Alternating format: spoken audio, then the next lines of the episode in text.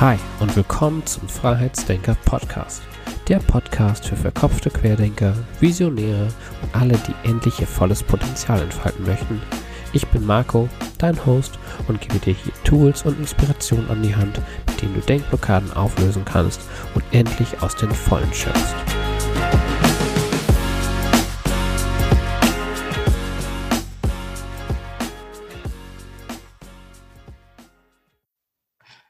Hallo und schön, dass ihr wieder dabei seid beim Freiheitsdenker Podcast. Heute wieder mit einem Interview und mein heutiger Gesprächspartner ist ein Mann der Extreme. Mit 32 war er der jüngste Oberarzt der Radiologie in der Schweiz und mit 42 der älteste Kickbox-Weltmeister. Die Rede ist von Dr. Adel Abdelatif, Unternehmer und Buchautor. Adel besitzt mehrere Unternehmen in der Schweiz und in Dubai. Er ist als Schattenverhandler für Unternehmen in schwierigen Verhandlungssituationen zu, äh, tätig, ähm, besitzt ein Unternehmen für Ärzte-Recruiting, ist erfolgreicher Immobilieninvestor. Auf mehreren Social-Media-Plattformen hat sich Adel eine große Community aufgebaut, wo er vor allem mit direkter, über, äh, mit ehrlicher Direktheit überzeugt. Und seit kurzem hostet Adel auch seinen eigenen Podcast Adel pur, wo er ungeschönte Wahrheiten auf den Punkt bringt. Ja, Adel, schön, dass du da bist. Hallo, vielen herzlichen Dank für die Einladung. Ich freue mich. Ja, äh, Adel, wenn man das so hört, dann ähm, läuft das, also hat man das Bild, äh, dass immer alles rund läuft und es sieht super aus. Ähm, wann hast du denn zuletzt einen Rückschlag hinnehmen müssen? Boah, ich kriege tägliche Rückschläge. Also das, das ist genau, was du sagst, oder? Die Leute sehen immer nur den Erfolg oder die sehen die Spitze, aber die sehen nicht die ganzen die ganzen Situationen, wo du, wo du so richtig mal ein paar aufs Maul kriegst, ja. Ich gebe dir ein Beispiel. Du hast plötzlich Kunden, die abspringen. Ist normal.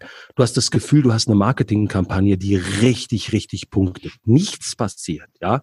Ähm, du täuschst dich in einem Geschäftspartner. Zum Beispiel, jetzt muss ich wieder vor Gericht mit einem gehen, der uns nicht bezahlen möchte. Und, und, und. Also es gibt genügend Rückschläge. Und ich kenne keinen, wirklich keinen erfolgreichen Menschen, der was anderes erzählt. Ich kenne einfach keinen. Ich sehe die immer nur auf Instagram am Strand sitzen mit ihren Handys und sagen, äh, werde Millionär über Nacht äh, und liege am Strand. Aber komischerweise kenne ich wirklich niemanden, der so funktioniert. Hm. Ja, das wäre schon eigentlich direkt beim Thema. Was, was bedeutet denn Erfolg für dich? Für mich hat Erfolg verschiedene Ebenen. Ich unterscheide zwischen zum Beispiel einem finanziellen Erfolg, der spricht für sich, zwischen einem unternehmerischen Erfolg, wo es darum geht, eine Vision zu verwirklichen. Ich unterscheide aber auch zwischen einem sportlichen Erfolg, fit zu sein, sich, sich messen können mit anderen Leuten und, das ist sehr wichtig, einem privaten Erfolg, zum Beispiel jetzt in meiner Situation, ich bin dreifacher Papa, ähm, ich habe das Glück, wirklich drei ganz tolle Kinder und eine ganz tolle Frau zu haben. Was aber alle Erfolgsebenen, zumindest bei mir aus meiner Sicht, zusammenfasst, ist ein Gefühl das Gefühl des Glücklichsein. Ja? Also anders ausgedrückt, sei es finanziell, sei es unternehmerisch, sei es sportlich, sei es privat, ich muss mich glücklich dabei fühlen, dann interpretiere ich es als Erfolg. Wenn du einen Deal abschließt, der unglaublich viel Geld bringt, ja, aber das war irgendwie keine coole Sache. Also bei mir zum, zum Beispiel gibt es diesen Hype nicht, dann fühle ich mich nicht glücklich. Somit ist es für mich zwar finanziell vielleicht für andere Erfolg, aber für mich nicht wirklich. Und mhm. dieses Gefühl des Glücklichseins, das kenne ich noch nicht so wahnsinnig lange, muss ich ganz ehrlich sagen. Okay, was war so dein Weg dahin? Also, ähm, du, also bist du vorher von finanziellem Erfolg getrieben gewesen oder genau, was war so dein Weg dahin? Also ich sage mal so, es ist, äh, Erfolg verändert sich auch ähm, über das Alter oder über, über die Vita. Also wenn ich wenn ich zurückdenke, als Medizinstudent war für mich Erfolg, ein Examen zu bestehen, beispielsweise, ja. Dann war ich Assistenzarzt, dann war es ein Erfolg, die ersten Patienten zu behandeln. Es war der Erfolg, die Stelle zu kriegen, die du willst. Dann war ich Oberarzt, dann kam ich in die Privatklinik. Das sind so die kleinen Erfolge, dann kriegst du plötzlich mehr Geld und so weiter und so fort. Aber das richtige Erfolgsgefühl hat sich bei mir eingestellt, es hört sich jetzt vielleicht total verrückt an, ab dem Moment, wo ich meinen Arztjob, den offiziellen praktizierenden Arztjob gekündigt habe und mein erstes Unternehmen gegründet habe. Also du musst dir das so vorstellen. Ich, hab, ich war leitender Arzt in einer führenden Schweizer Klinik mit 34 schon bereits, habe unglaublich viel Geld verdient, habe mein Standing gehabt, alles, alles, was du dir vorstellen kannst. Also mhm. Blick auf den See, wie man es vorstellt. Ich war nicht happy, weil ich mit Idioten zusammengearbeitet habe, weil die Klinik Wirtschaftlichkeit vor Ethik gesetzt hat. Das ist etwas, was mich stört, weil Ethik für mich als Mensch wichtig ist. Mhm. Also habe ich gekündigt. Und das war ein Befreiungsschlag. Und ich erinnere mich genau an diesen 13. Juni 2010 war es, als ich die Kündigung eingereicht habe, ohne einen Plan zu haben. Ja. Das war so. Da hatte ich dieses erste Mal dieses, boah, geil. Wie geil ist das denn? Keiner hatte das außer mir. Alle haben gesagt, das ist verrückt, oder? Aber ich habe irgendwie das Gefühl gehabt, das ist so ein Neustart, ja. Und da habe ich das gespürt. Also das ist jetzt knapp zehn Jahre her. Und seit dann habe ich das immer wieder und es wird immer besser. Vorher war ich nur ergebnisgetrieben. Unterdessen ist es für mich wichtig, ich habe auch den Luxus, das sagen zu können, bin ich ganz ehrlich, ähm, zu sagen können, ich kann mich relaxen und für mich ist das Glücksgefühl zentral in meinem Leben. Ja, ja, sehr schön. Und ich meine, jetzt sieht man ja in ja, zehn Jahren ist ganz gut was passiert bei dir, ne? Also. Total viel passiert. Es war unglaublich viel passiert, ja. Ja. Ja, ähm, ist auch äh, tatsächlich, was ich, äh, was ich äh, in einem Buch auch, da hast du das auch kurz angeschnitten, ähm, dass du kündigt hast und da habe ich mich auch gefragt, äh, also ne, wie du sagst, ne, ich glaube, das Leben als Oberarzt in der Schweiz war jetzt nicht ganz so unkomfortabel, kann ich mir vorstellen. Ne? Also woher dieser, dieser krasse Hunger da bei dir kommt, das frage ich mich da. Kann ich dir erklären. Also ähm, ich habe ich hab Leute bei mir angestellt, die sind Psychologen in meinem Unternehmen. Und einer hat mir mal gesagt, pass auf, also ich, wie gesagt, ich beschäftige mich komischerweise nicht mit mir selbst. Das mache ich wirklich nicht. Also ich, ich denke nicht zurück und sage, warum ist das so? Aber mhm. ich sag mal, wo könnte dieser, dieser Hunger, wie du ihn auch nennst, oder wie ich in meinem Buch die Karrieresau beschrieben habe, herkommen? Ich war ein schwer asthmakrankes Kind. Schwer asthmakrank. Ja, ich bin ein paar Mal fast gestorben. Ich bin bei meinem Papa aufgewachsen und ich erinnere mich wirklich an unendlich viele Szenen, als er mich unter den Arm gepackt hat, in die Klinik gebracht hat. Man hat mir ein Beatmungsgerät angelegt. Also weißt du was, ein paar Mal so richtig scheiße. Und wenn du keine Luft mehr kriegst, das wünsche ich echt keinen, das ist kein gutes Gefühl. Und damals, das, das hat angefangen mit, mit drei, dann fünf, sechs, zehn und so weiter, ging weiter. Und irgendwann habe ich äh, einen Entschluss gefasst, ziemlich genau einen Entschluss. Ich habe gesagt, hey, weil mein Arzt mir damals gesagt hat, ich solle in ein Sanatorium gehen. Ein Artensanatorium in, der, in den Schweizer Bergen. Ich habe gesagt, ich bin zwölf Jahre alt. Ich will Mädchen kennenlernen. Ich will nicht in ein Sanatorium. Und dann habe ich gemerkt, ich muss, ich muss was in meinem Mindset ändern. Ja, und irgendwie hat es bei mir Klick gemacht. Und damals wollte ich Sport machen, eben Kickboxen, weißt du? Da hatten alle gesagt, damals war die Medizin noch so, wenn du Asthma hattest, da hieß es, ja, kein Sport, nur Ruhe und so weiter. Heute ist genau umgekehrt. Und ich wollte natürlich wieder mal das Härteste machen. Ja, Kickboxen war ziemlich tough, tougher Sport, hat mir gefallen. Und ich glaube, dieser, dieser Hunger, nach vorne zu gehen, ist bei mir aufgrund von einer schmerzlichen Erfahrung zu sehen. Ja, ich hatte mehrere schmerzliche Erfahrungen in meinem Leben. Ich habe sie immer noch. Zum Beispiel, wenn du Mediziner bist und du, du verlierst einen Patienten, also ein Patient stirbt. Mhm. Und ich war mich sehr genau erinnern, ich hatte äh, in meiner ersten Assistenzarztzeit ein Kind. Und zwar, ich vergesse das nie, ich war aber gerade drei Monate im Dienst oder so und da kam eine, eine Mutter auf einen Notfall, die hat ein totes Kind in den Händen gehabt. Es war tot, okay? Und boah, ich krieg, das ist über 20 Jahre her. Wenn ich über, darüber spreche, habe ich immer noch Mühe darüber zu sprechen, weil es so intensiv war. Und ich habe das Kind wie ein Besessener reanimiert. Du musst dir das so vorstellen. Also wirklich, ich habe nichts mehr gesehen, Tunnelblick und ich habe reanimiert, reanimiert, reanimiert, wie ein Verrückter. Und irgendwann ist der Chefarzt Anästhesie reingekommen von zu Hause, der verantwortlich war für die Intensivstation. Der hat mir gesagt, äh, Herr Abdelatif, ich glaube, es ist besser, wir hören auf. Und ich konnte nicht aufhören. Ich habe das Ding, boah, ich habe, obwohl jegliche Logik gesagt hat, ja, das Kind ist tot, ich konnte es nicht ausstehen. Und irgendwann habe ich aufgehört, es war eine Stunde später, die haben mich gelassen, bis ich wirklich fast zusammengebrochen bin. Bin dann in den Lift, in den Fahrstuhl gegangen, als ich hoch wollte ins, ins, äh, in mein Zimmer. Und da bin ich total zusammengebrochen. Ich war in diesem Fahrstuhl, ich habe geheult, ich habe gezittert am Körper, ich, hab, ich konnte nicht akzeptieren, dass ich diesen Kampf verloren habe. Weißt du, was ich meine? Ich mhm. nicht, obwohl die Natur hat's so gehabt, aber für mich war das ein Schmerz. Und von da an wusste ich, ich muss noch besser werden. Ja?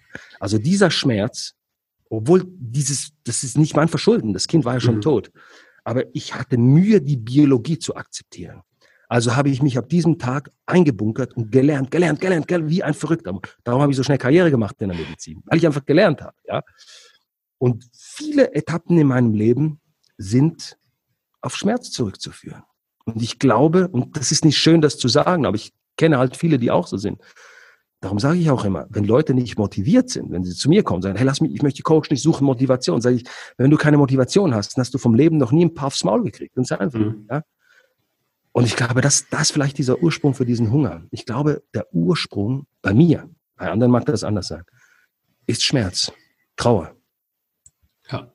Ja, ich kann es nicht mal, ich kann es nicht mal romantisieren. Das ist wirklich nee, so. das, das äh, ist auch nicht, aber das ist krass. Also wenn man so, ich hab, bin auch gerade kurz bei mir so durchgegangen, aber ähm, ich habe auch schon die ein oder andere schmerzliche oder herausfordernde Erfahrung. Sowas krasses jetzt nicht, aber genau, wir haben auch schon ein oder andere Herausforderung jetzt äh, meistern können, müssen, dürfen, wie auch immer.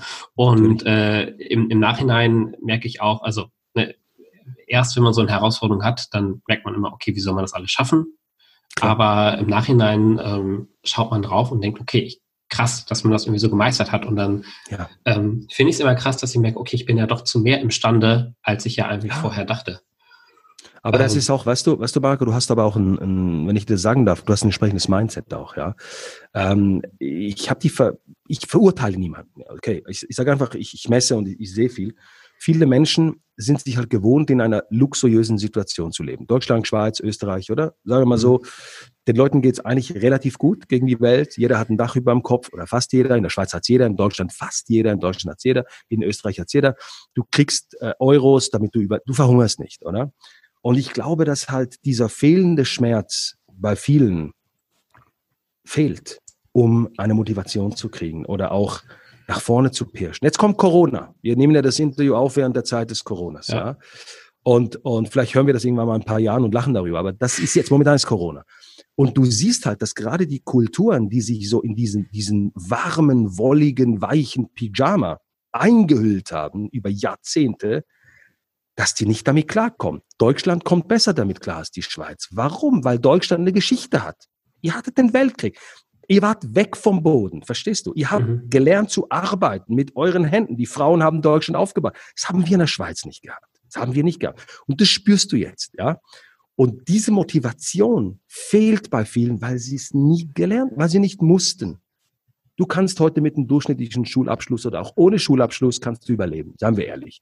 Du kannst vielleicht nicht super luxuriös, aber du kannst überleben. Anderen Ländern, wenn du nicht studiert hast, als Beispiel, hast du keine Chance. Es ist so. Mhm. Da kann nur die Elite studieren, mit unglaublich viel Geld. Habe ich in den USA gesehen, war ich erstaunt. Und wir schätzen es nicht. Und jetzt kommt so eine Krise, die, die haut uns richtig aufs Maul. Allen, oder? Und zwar in, ohne nachzudenken. Ja, und jetzt dekompensieren die Menschen. Das ist normal so. Ja. Was denkst du denn, kann man denn am besten machen, um, also du sagst, das ist ja eine Sache des Mindsets, um halt, wenn man, ja, wie du sagst, einfach sowas aufs Maul bekommt, vom Schicksal, wie auch immer, mhm. vom Leben, ähm, ja, wie kann man damit am besten umgehen? Also, oder was muss man für eine Haltung entwickeln, um das einfach äh, ja am besten wegzustecken? Ich habe einen kleinen Trick entwickelt und der ist wirklich geil. Also, ich verrate den jetzt, ja. Ähm, viele Menschen, wenn sie eine Herausforderung haben, die, also nicht viele, die meisten, 99 Prozent der Menschen, sehen ja zuerst mal das Problem. Die sagen, boah, habe ich noch nie gemacht ehrlich, bis um fünf, äh, was, Prüfung in einem Monat, egal was. Ja? Mhm. Klappt nicht, geht nicht, alle sind schuld, Verantwortung abgeben. Und mein kleiner Trick, den ich habe, der ist folgendermaßen. Also angenommen, ich habe jetzt eine, eine Herausforderung und ein Mitarbeiter kommt zu mir und sagt, boah, Herr Abdelatif, das klappt nicht. Dann sage ich mir, und ich sage es laut, es klappt noch nicht. Und jetzt kommt die nächste Frage. Was müsste passieren, damit es eben doch klappt.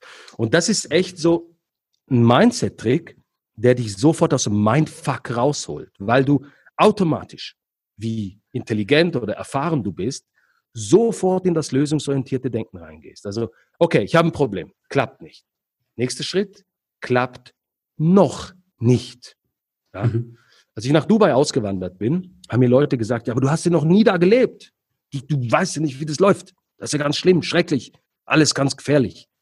Und dann habe ich gesagt, ich habe noch nicht da gelebt. Ja? Und mit diesem Wort noch, und das ist in der deutschen Sprache ja so schön, weil es so geil funktioniert, öffnest du sofort deinen Kopf und du bist offen für Lösungen. Und ich schwör's dir, wir haben in meinen Unternehmen, meine Teams, haben schon so viele Probleme gehabt, die waren unüberwindbar. Mit diesem kleinen Trick kam plötzlich die Lösung, kam plötzlich innovative Ideen. Hey, das haben wir noch nicht probiert. Ja, du hast recht. Wir haben zwar immer mit diesem Kunden geredet, aber vielleicht sollten wir mit seinem Chef reden. Weißt du, so, oder? Mhm. Und das ist ein Mindset-Trick, den kann jeder anwenden. Einfach das Wort noch reinsetzen. Und schon sieht die Welt anders aus. Das ist wirklich so. Ja, ja, ist ja auch wirklich super easy. Also es ist ja ne, ein Wort, wie du sagst, und eröffnet ganz neue Perspektiven. Ja, und, gebe dir noch ein Beispiel aus meinem Leben. Als ich mit, ähm, ich war mehrfacher Schweizer Meister im Kickboxen, du weißt das und so mhm. weiter. Und dann habe ich aufgehört mit, mit Sport, dann habe ich wieder angefangen und dann wollte ich um die Weltmeisterschaft im Kickboxen kämpfen. Musste mich zuerst qualifizieren. Ja? Also kannst du einfach sagen, ich, ich gehe jetzt mal da kämpfen. Ja. Du musst für die Weltrangliste kommen. Und damals sagte mir ein Reporter, ich war 41 zu dieser Zeit, mit 42 haben den Titel gewonnen. Äh, Herr Abdelatif, Sie sind ja viel zu alt. Ähm, Sie sind ja schon lange weg aus diesem Fenster. Das schaffen Sie ja so nie, habe ich ihm gesagt. Ich schaffe es so noch nicht. Und jetzt überlegen wir, wie könnte ich es eben doch schaffen? Und dann hat sich auch die Diskussion völlig verändert. Ja? Also auch etwas Unmögliches für jemand anderen wird plötzlich zumindest für eine Sekunde zu überdenken. Hm. Und das ist ein Trick, den kannst du überall anwenden. Funktioniert bei den Menschen, funktioniert bei dir selbst. Du kannst dich selbst so auf Erfolg programmieren. Das ist echt wahr. Ja, ja, das ist echt cool, weil, und das spielt gerade so ein bisschen in meine andere Frage, die ich mir notiert habe, die ich äh, mhm. äh, dich auch fragen wollte. Und zwar, ähm, genau, du sagst ja auch, dass es eigentlich wichtig ist, Ziele zu haben, große Ziele zu haben.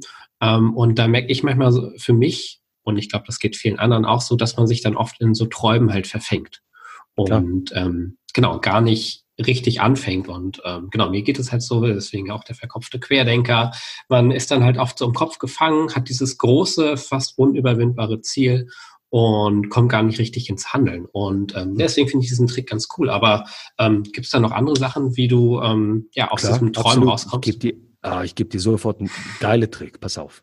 Die sind so easy, darum funktionieren sie auch. Ich bin kein Esoteriker, ja, aber ich bin so ein Freund von pragmatischen Sachen, die einfach, wo ich weiß, eins und eins gibt einfach zwei. In einer Million Jahren wird es noch so sein. Pass auf. Also dann, angenommen, du träumst. Du sagst jetzt so, ähm, ich möchte eines Tages Unternehmer sein und ich möchte ein millionenschweres DAX-Unternehmen haben, beispielsweise. Okay?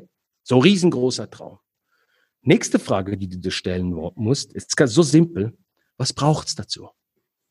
Jetzt fängst du von diesem Traum, der ja noch ein Traum ist, fängst du an zu überlegen, was braucht's dazu? Also, okay, ich muss mal zuerst ein Unternehmen gründen, jetzt in unserem Fall. Ja, äh, ich brauche ein Produkt, das äh, irgendwie am Markt ankommt. Ich brauche Mitarbeiter. Ich brauche etwas, das an die Börse geht. Ich verstehst du? Du fängst plötzlich an Punkte zu sammeln, die aus deinem Traum so einen Plan machen. Was brauchst du? Und jetzt kommt die dritte Frage, die die zentrale Frage, weil du hast jetzt ja, Traum ist da, nächster Schritt, was braucht es dazu?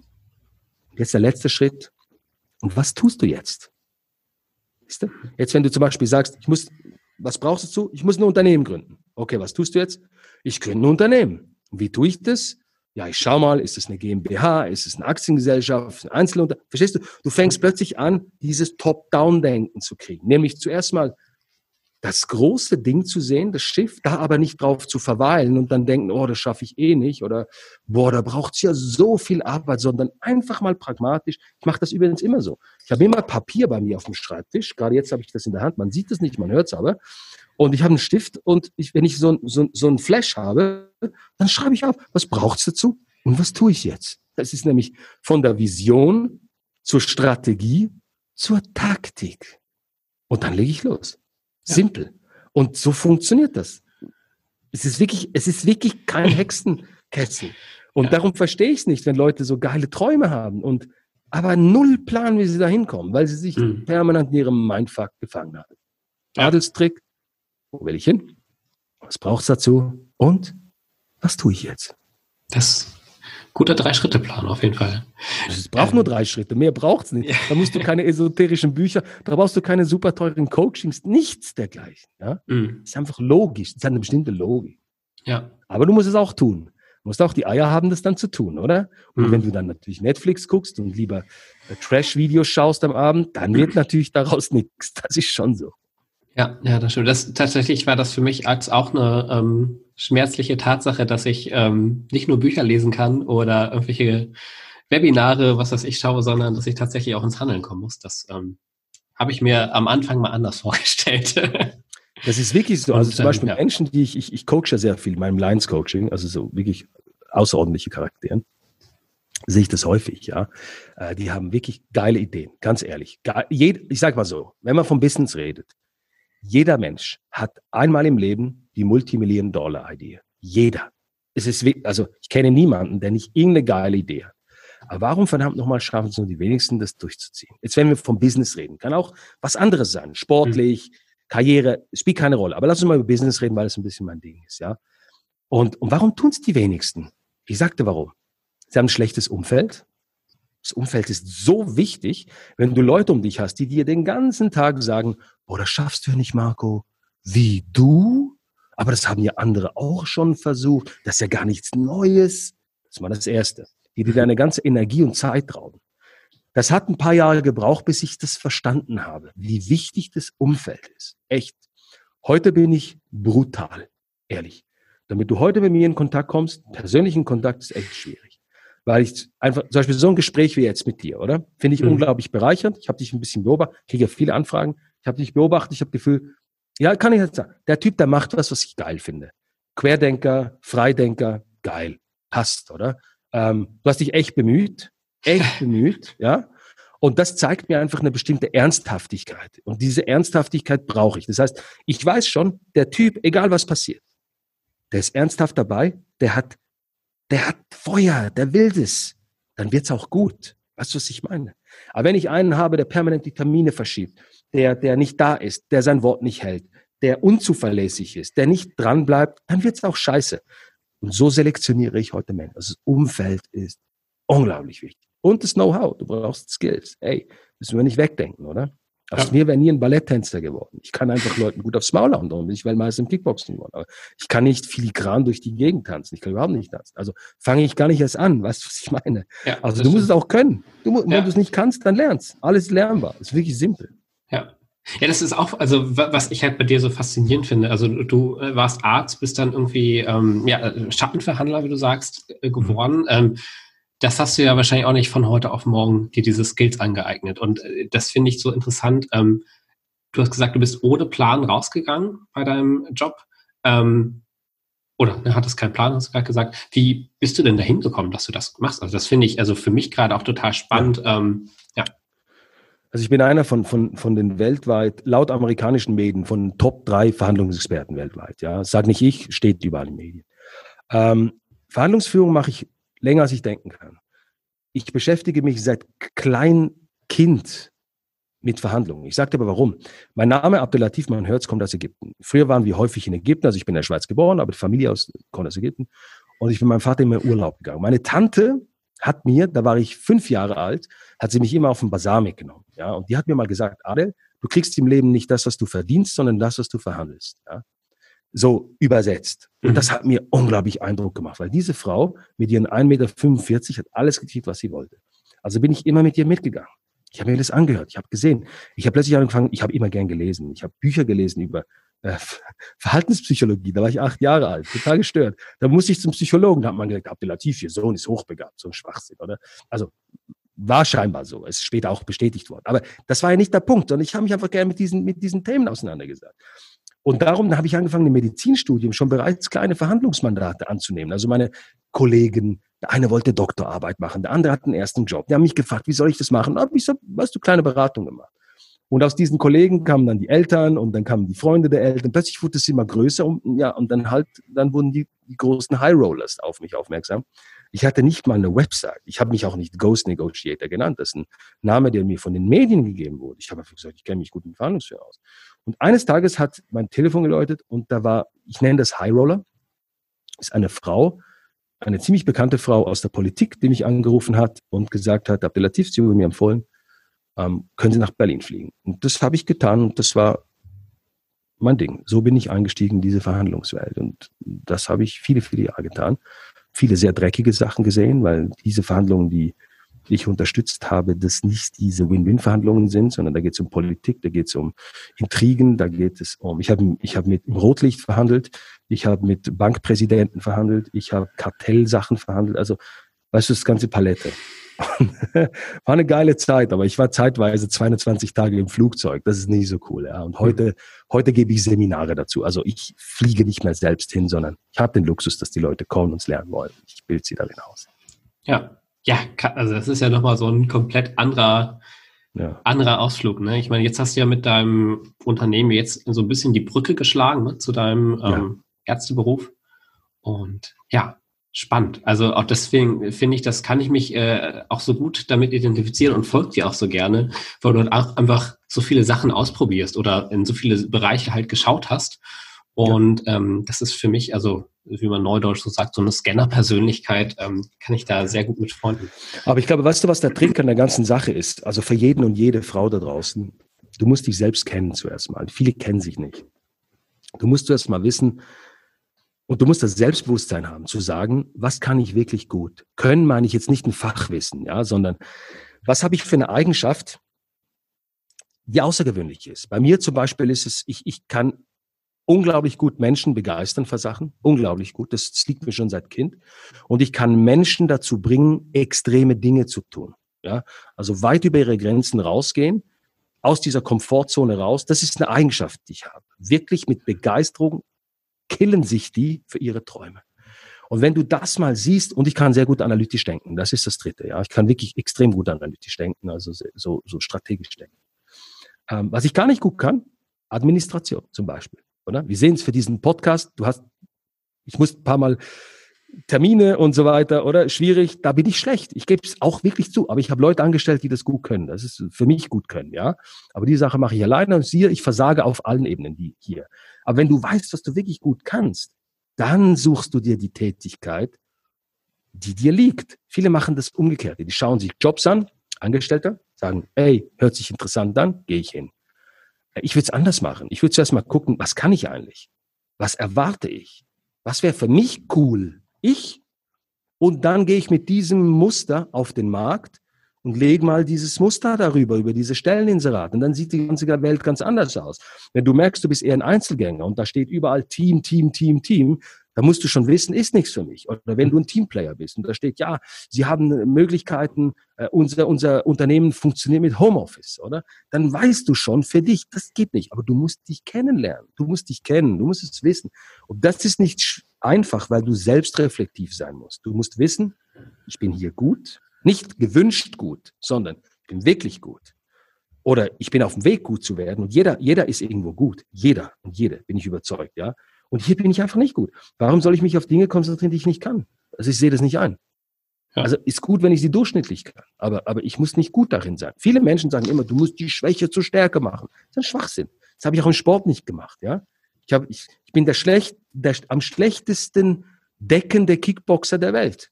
Du glaubst nicht, ich habe meine Hände immer unten, aber ich bin sowas von sauschnell bis heute, dass ich das wettmachen kann, ja. Aber ich habe mich gar nicht erst darauf konzentriert, eine Deckung hochzunehmen. Ich habe es einmal gemacht, habe richtig aufs Maul gekriegt. Aber ich so mache ich nie wieder oder ist nicht mein Stil. Also du musst dich kennen und dann fällst dir wirklich. Ich kann das den jungen Leuten nur sagen, von, wie, wie Schuppen von den Augen. Dann sagst du, ich, ich kann das oder ich würde es gern können. Jetzt werde ich besser darin. Eben, was muss ich tun? Und jetzt schaue ich mal, was gibt's da draus, was zu mir passt. Und dann wirst du richtig gut dann, dann ist ein, dann ist es ein Match, oder? Mhm. Aber wenn du so irgendetwas machst, dann wirst du, zum Beispiel, nur ein kleines Beispiel. Als Student wollte ich Chirurge werden. Ich habe mir gesagt, Chirurgie, geil, oder?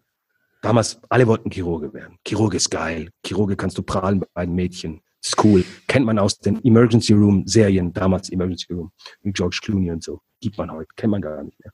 Ähm, Chirurge, geil, oder? Da bin ich in die Klinik gegangen, prompt Stelle auf der Chirurgie, erste Stelle auf der Chirurgie. Und dann habe ich gemerkt, ah, verfüge ich nicht über die, die Handwerk, das handwerkliche Geschick, hätte ich wissen müssen. Ich war schon als Kind scheiße in Handarbeit, ja. Zweitens habe ich nicht die Geduld, stundenlang in einem Gefäß zu popeln, aber ich habe ein analytisches Denken. Ich kann das richtig gut, echt gut analytisch mathematisch denken. Und dann kam die Radiologie. Die Radiologie hätte mich als Student niemals interessiert. Das waren die schlechtesten Vorlesungen. Plötzlich habe ich mich mit diesem Fach beschäftigt. Ich habe gesehen, boah, die Jungs machen Diagnosen. Wie geil ist das? Also du hast Patient, der ist krank, keiner weiß, was er hat. Du musst es zusammen, mach Diagnosen. Geil. Genau, so logisch irgendwie. Und wenn ich mhm. die Diagnose habe, dann gebe ich das dem Chirurgen halt, oder? Und, und dann habe ich gemerkt, das gefällt mir. Dann habe ich das gemacht, obwohl damals war das nicht besonders sexy, sowas zu machen. Ehrlich, Chirurge war cooler. Wenn ich Mädchen kennengelernt habe, gesagt, ich bin Radiologe, wusste niemand, was das ist. Oder bist du der Röntgenbilder macht. Das ist was ja nicht so ist. Und der Chirurge war der coole Typ. Ja. Aber dann wurde ich gut, weil ich dieses Denken hatte. Ja? Und das machen die meisten falsch. Die meisten wollen anderen gefallen und dann machen sie es falsch. Das ist nicht gut. Ja, das ist ähm, den letzten Satz, also das habe ich tatsächlich merke ich halt auch, das muss ich immer mehr ablegen bei mir, ähm, nicht anderen Leuten zu gefallen, sondern auf meinen Weg einfach zu mich zu fokussieren. Ist aber ähm, schwierig. Das ist sehr schwer. Das habe ich halt auch gemerkt. Und ähm, vor allen Dingen, wenn man halt wirklich, wie gesagt, auch noch ein, ein Umfeld um sich drum hat, ähm, was einen vielleicht nicht in allen supportet, beziehungsweise vielleicht auch ja. nicht, ähm, also wenn es einem auch nicht schadet, aber jetzt auch nicht wirklich ähm, ja massiv supportet. Ähm, wie schafft man es, einfach so eine Direktheit und ich sag's mal, Scheißegal-Haltung zu entwickeln. Das ist jetzt auch nicht, nicht, nicht doof ja. gemeint, sondern du weißt Nein, nein, ich verstehe dich schon. Habe ich ja auch. Das gebe ich ehrlich zu. Ähm, ist auch eine Sache des Alters, ganz ehrlich. Ich bin jetzt 48. Ich glaube, diese Haltung hatte ich in diesem Maß mit 24 noch nicht. Bin ich ganz ehrlich. Ich hatte zwar immer die revolutionäre Haltung, ich wurde immer in der Schule aus dem Unterricht geschmissen, weil ich gestört habe, weil es mich einfach gelangweilt habe, was ich gehört habe. Und, und, aber ich hatte immer schon ein bisschen diese Haltung. Ähm, dann gab es eine Zeit, da war mir das sehr wichtig, was andere über mich denken. Ja, das, das ist so eine, es ist eine, ich glaube, das ist eine Zeit, wo dir das wichtig ist. Da bist du erfolgreich, du hast Geld plötzlich, oder? Da möchtest du ja auch, und das ist völlig normal. Ich kenne keinen, der das nicht hat, oder die wenigsten. Du möchtest auch, dass die anderen daran partizipieren. Du möchtest dann halt die geile Uhr haben. Du möchtest das coole Auto haben, weißt du? Weil das schon sexy ist, dass andere deinen Erfolg sehen. Und dann kommt eine Phase drei, und da stecke ich jetzt seit etwa sieben, acht Jahren drin, wo ich in einer Trainerhose teilweise in einem 2-Euro-T-Shirt in mein Unternehmen laufe, weil es mich einfach nicht, verstehst du, ich habe schon Anzüge, mhm. natürlich, wenn ich Business-Meeting habe, ist kein Thema. Aber wo ich einfach sage, es spielt keine Rolle, wie mich andere sehen. Ähm, ich würde lügen, wenn ich sagen würde, es ist mir völlig egal, weil das ist ein asoziales Denken, das ist nicht so. Aber ich selektioniere heute, wer denkt. Viel interessanter ist nicht, was sagst du, sondern wer bist du? Viel interessanter. Also wenn mich jemand heute kritisiert, der zum Beispiel eine Fachkompetenz hat, ja, in diesem Bereich, äh, höre ich mir das schon sehr gerne an. Aber wenn mich jemand kritisiert, der nichts auf die Reihe gekriegt hat im Leben, der in diesem Bereich keine Ahnung hat, bewiesenermaßen, dann lässt mich das kalt. Also wenn mir jemand auf Instagram, was übrigens wirklich sehr selten passiert, ich habe keinen Shitstorm, ich kenne das nicht. Auf Instagram schreibt mir jemand, boah, zum Beispiel sieht ein Foto von mir, wie ich in einem Bentley fahre. Ich habe ein paar schöne Autos. Ist okay, habe ich mir verdient, habe ich gekauft Cash. Nicht geleast, gekauft Cash. Nicht heute, aber vor ein paar Jahren. Ähm, und da sagt einer, boah, also Prahler und so weiter und so fort. Äh, und ich gucke, was macht dieser Mensch? Und ich sehe, der, der, hat einen Job nach dem anderen gewechselt, der hat keine Schulausbildung, der hat ähm, nichts durchgezogen, weißt du so, das siehst du ja auf LinkedIn und so weiter. Dann denke ich mir, ist mir scheißegal, weißt du, weil, sorry, aber das ist nicht das Auto das Problem. Das Problem bist du. Du hast dich eigentlich. Du hast ja. dich. Du hast nicht mich. Du hast dich und ich zeige dir einfach deinen Spiegel. Das lässt mich kalt. Wenn jetzt aber ein Mensch, der mir sehr wichtig ist, das sagen würde, was aber nicht passiert, dann, und wo ich auch weiß, das ist ein ehrlicher Mensch, weißt du, der, der, der kann das sagen, dann würde ich anders hinhören. Das würde mich anders berühren. Ja? Also ich glaube, wie gesagt, das ist immer ein Thema Umfeld. Du musst dir echt angucken, wer sagt was. Nicht, was sagen die Leute, sondern mhm. Wer sagt es. Das ist viel, viel, viel interessanter und wichtiger. Und dann kriegst du eine lockere Fuck you-Haltung. Die habe ich heute, wo ich sagen muss, du redest mit mir, fuck you. Ist mir scheißegal. Weil du keine Ahnung hast. Ich rede ja auch nicht mit dir darüber, oder? Da will ich ein kurzes Beispiel geben. Nur, nur, nur ganz, ganz, ganz kurz. Ich war in Österreich in einer, ähm, in einer Radiosendung. Es war eine offene Podiumsdiskussion. Und da ging es um Politik und ich war als Verhandlungsführer da, so G20 und so weiter. Ziemlich, ziemlich gute Runde. Und da war Publikum dabei. Okay, also Publikum kann zuhören. Die, die sagen nichts, aber die sind einfach da. Und einer der Zuschauer, der hat gestört. Immer wenn ich was gesagt habe, hat er mich gestört. Also der hat reingerufen. Na? Und der Moderator, ein bekannter österreichischer Moderator, hat nicht darauf reagiert. Und dann habe ich irgendwann gesagt, schauen Sie, Sie reden hier ohne dass jemand gefragt hat. Es war live auf Sendung in Wien. Und dann guckt er mich an und sagt, ja, aber da sage ich, sehen Sie, Sie, Sie reden ohne eine Funktion zu haben. Sie haben keine Funktion. Also ich finde das unverschämt, dass sie mit mir reden. Also der hat mich aufgeregt, oder? weil ich das unverschämt finde. Und das sehe ich bei vielen Leuten. Sie reden über andere, obwohl sie, oder über Dinge, obwohl sie in diesem Bereich überhaupt kein Wissen und keine Funktion haben. Ja? Mhm. Und das finde ich gefährlich. Also ich rede nur über Dinge, von denen ich eine Ahnung habe. Ja?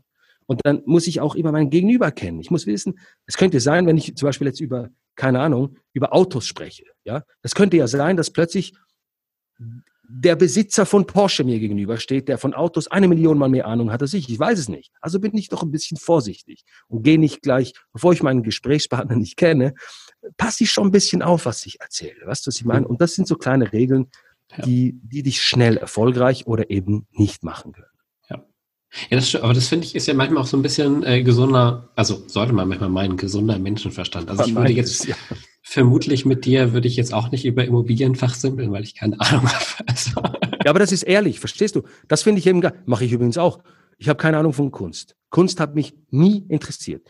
Mich haben die sexuellen Geschichten der Künstler interessiert. Ich finde es viel geiler, dass Salvador Dali zum Orgasmus kam, weil er ein Ei auf der, auf der nackten Haut einer Frau öffnet. Das finde ich viel geiler, oder? Als was er gemalt hat. Aber wenn ich jetzt in einer Gesellschaft bin und man, man fängt an, über Salvador Dalis Kunst zu reden, dann werde ich auch sagen, schauen Sie, ich habe keine Ahnung, was er gemalt hat, also fast keine, aber ich kann Ihnen genau sagen, wie der Typ zum Orgasmus kam. Interessanterweise finden das die Leute immer wesentlich interessanter als die ganzen Klugscheißer, die dann irgendwie über, keine Ahnung, über Pinselstriche reden. Da rede ich gar nicht mit. Ich, hab, ich, war, ich war neulich im Kunstmuseum, habe mir ein Bild angesehen, ich, ich verstehe das nicht. Da war ein blauer Klecks dran, da hat es 200 Millionen Euro gekostet. Und alle haben darüber philosophiert, die Genialität dieses Malers kann sein. Ich habe gesagt, Freunde, ich sehe einen blauen Punkt. Das ist nun mal so, ja. Mhm. Komischerweise respektieren das die Leute, wenn man ehrlich ist. Ja, ist ja auch gut. Ich finde, Ehrlichkeit ist ja auch was, also ne, sagt man ja, Ehrlichkeit. Aber es macht das Leben nicht immer einfach. Macht das Leben nicht immer einfach. Das kann ich. Nee, das sagen. kann ich mir sehr gut vorstellen. Ich möchte dann noch gerne hinkommen und ich glaube, ich bin auf einem guten Weg dahin. Cool. Ähm, aber ich, ähm, ja, ich würde natürlich auch lügen, wenn ich sagen würde, mir ist die Meinung von anderen nicht wichtig. Und ich mache mir auch ganz oft noch viele Gedanken über vermutlich viel zu kleine Dinge. Mhm. Und ähm, genau, denke aber, ähm, ja, durch einfach so Leuten wie du, äh, wie dich, ne, wenn man einfach den folgt, ähm, kommt man wirklich. Ja, aber du musst mal gucken, was du schon geleistet hast. Ich meine, du bist Papa von zwei Kindern. Nummer drei ist im Anmarsch, ja. Darf ich fragen, wie alt du bist? Äh, acht, also ich werde 28, ich bin 27 hey, noch, ich kenne keinen 28-Jährigen, keinen, der dreifacher Vater ist jetzt. Das ist geil, oder? Du musst mal, weißt du, ich sehe das halt so, oder? Ich sage, da ist ein Typ, der ist 28, der weiß genau, was er tut, der wird zum dritten Mal Papa. Also beim einen kann man sagen, gut, war ein Unfall, oder? Aber bei drei nicht. Das ist gewollt. Das heißt, du hast schon so Schweine viel Verantwortung, die du übernimmst. Das ist nämlich Verantwortung. Nichts anderes als Verantwortung. Du musst nicht auf Geld und Erfolg gucken, sondern was du tust, ist großartig. Wenn ich mit so einem Menschen spreche, habe ich Respekt vor dem. Weißt du, was ich meine? Weil ich sage, das ist ein, das ist ein Typ, der hat sein Bedürfnis, das er hat, unter die Familie gestellt. Und in meiner Kultur ist es das Größte, was du machen kannst. Ja? Ich würde mich niemals kaufen lassen auf Kosten meiner Familie. So was respektiere ich. Und das musst du sehen. Weißt du, es hat nichts mit Beweihräucherung zu tun. Das ist einfach mhm. ehrlich. Während dem anderen noch auf Partys rumhängen, irgendwelche Frauenvögeln irgendwie sich mit Drogen voll, vollziehen, äh, keine Zukunft haben. Hast du drei Kinder? Oder fast drei. Fast, Wenn ja. wir das Gespräch haben, Nummer drei ist unterwegs. Darf ich jetzt sagen, aber es ist so. Ähm, wie geil ist das?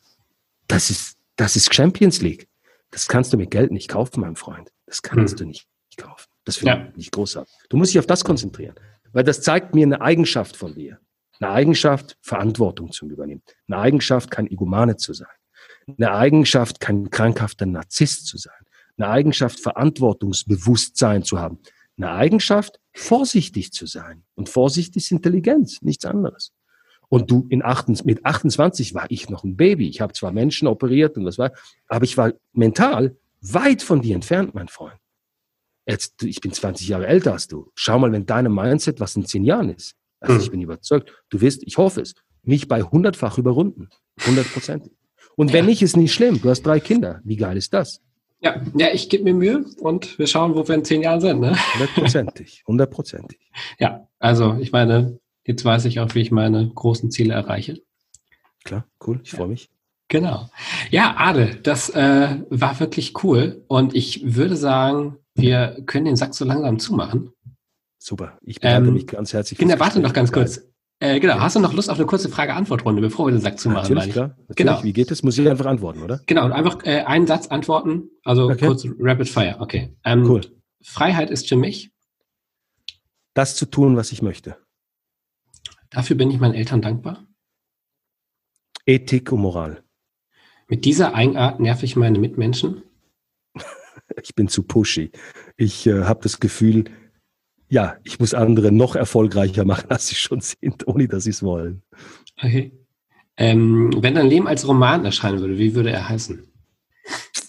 Quick and Dirty. Ah, ja, wie, wie ein Buch. ja, cool. Hat mich mega gefreut. Vielen und ach so, wenn die, ähm, genau, wenn man mit dir ähm, Kontakt aufnehmen möchte, wenn man ja. das cool findet, was du machst, wie macht man das? Einfach googeln und auf meine Website kommen, drabdelatif.com. Ganz easy. Also wenn man Namen richtig schreibt, dann findet man mich. Es gibt ein paar tausend Einträge. Okay, ja, super. Dann bis dann. Vielen herzlichen Dank, Marco. Dankeschön Danke. für das tolle Gespräch. Ciao. Tschüss.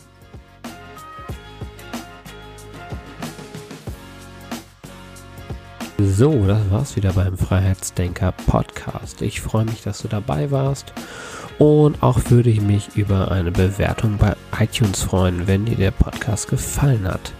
Solltest du Fragen, Anregungen oder Themenwünsche haben, kannst du die gerne mir per Nachricht bei Instagram, Facebook oder LinkedIn zusenden. Bis dahin wünsche ich noch eine gute Woche. Bis dann, dein Marco.